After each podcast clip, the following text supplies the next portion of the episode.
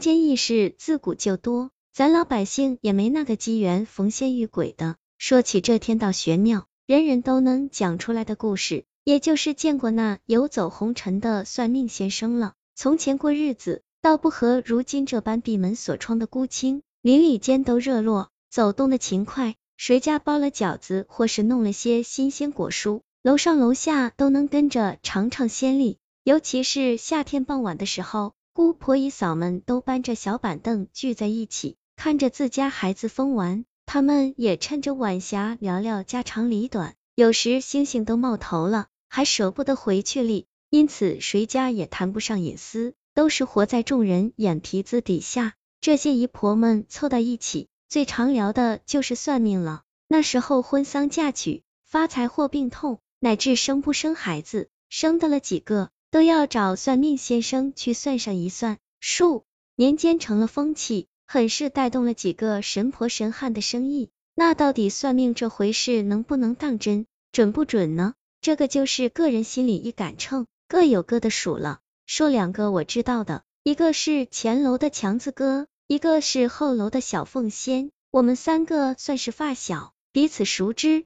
虽然长大后各奔前程，仍是有着联系。先说强子哥吧，他家就他一个孩子，父母双职工，吃喝穿都可着他先来，性情难免有些骄纵。好在他天性重情义，小伙伴们都愿意同他玩耍，是个孩子王。他妈给他去算命，几个瞎子和神婆都说这娃将来有出息。其中一个王半仙说的详细，说强子哥是无根水，这方土地养不了他，将来要往东边去。水归江河，方才有靠，大器晚成也。后来上了学，强子哥实实在在是个学渣。他自己说，看书本就像孙悟空上了紧箍咒，怎么也不是读书那块料。好歹高中毕业以后不读了，他爸妈托人托关系给他找工作。那时候安排工作可不便宜，家里的积蓄都花空了，就希望他能安安稳稳的上班、结婚过日子。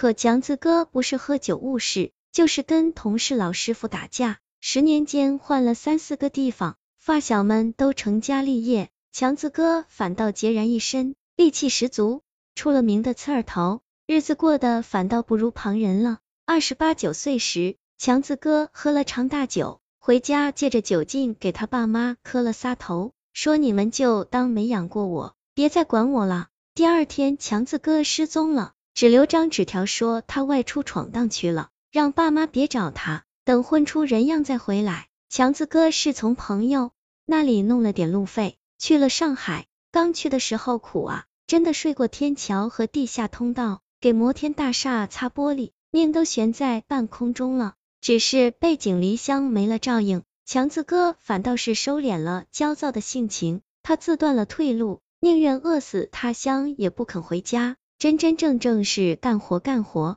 有干才能活。后来他做了长途货车的司机，沿着运河往来送货，偏僻路段常有恶人劫道抢货。强子哥自小学来的江湖气竟排上了用场，千里远的路途，唯独他平安无恙，得了货运公司老板的赏识，渐渐积累了些人脉和资金。三十三岁上娶了老板的千金，更是自己开了一家货运公司。如今上海寸土寸金的地方，强子哥住的可是小别墅里，他爸妈也搬去了那里抱孙子，让这些邻居好生羡慕，都说人家强子的命好哩。那上海可不就是往东走，依着运河黄浦江，强子的无根水命落了地，发了家呢。再说一个，就是后楼的小凤仙，凤仙是个姑娘，她父母是从农村招工时来的城里，原先住在村里时。他妈便与婆家公婆妯娌不和，整日的吵闹，大半原因是因为生个女儿，让人看不起。她叫凤仙，因为凤以仙至龙自来。他爸妈是想要儿子。凤仙五岁时，果然他爸妈像是开了挂，一连气生了三个男孩子。被罚的家徒四壁也愿意。凤仙的三个弟弟分别叫大龙、二龙和锁子，也是源于算命先生的话。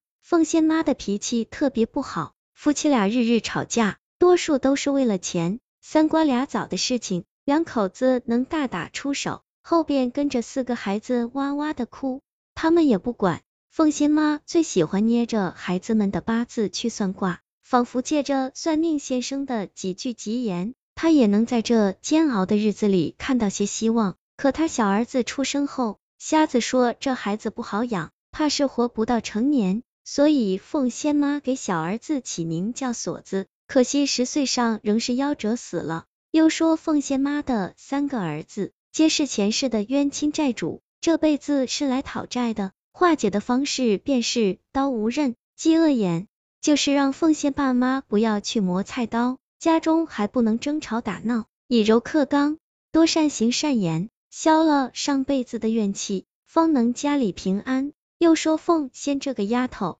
倒是来报恩的，能给二老送终，只可惜是个吃两家水穿两家衣的命。凤仙妈大概是没相信那瞎子的话，或是脾气改不了，只把女儿将来是个二婚的命数听进去了，整天的骂她赔钱货，打骂是家常便饭。如此到了凤仙的弟弟锁子夭折以后。凤仙的日子更难过了，好不容易要结婚了，凤仙妈狠狠要了一大笔的彩礼，那时候还不做兴要婆家彩礼呢，他妈竟为天下先，那钱是给两个儿子娶媳妇的，就把姑娘当成牛羊，论斤论论的给卖了。再说凤仙的两个弟弟，或许真是来讨债的，一个比一个更馋懒不成器，他妈只知道从女儿身上挂枝高贴补儿子们。从不想想凤仙在婆家如何自处。凤仙二十四岁上离了婚，那家连孩子也不要，把凤仙和小女儿赶回了娘家。这可不就应了两家井水两家一的话吗？那些年凤仙过的苦啊，娘家父母和弟弟妹妹脸色难看，饭难吃，她孩子小，只能忍气吞声。后来实在没办法了，厂子效益不好，她学着人批发，搞些小买卖。好歹买了房子，娘俩搬出来不用再挨骂。前几年凤仙的爸妈却又找上门来，说是年纪大了，身体不好，需要照顾。儿子们呢，都是老爷们粗心，儿媳们又隔着一层，不如自己亲生闺女贴心。俺俩就住你家里不走了。其实是凤仙的爸妈和两个儿媳妇都闹翻了脸，被儿子赶了出来。这一住便是近十年。老夫妻吃喝拉撒生病住院，都是凤仙忙前忙后的，又出钱又出力。老头老太太临终倒是说了句公道话：“这个闺女啊，真是来报恩的，我俩算是得了她的计。”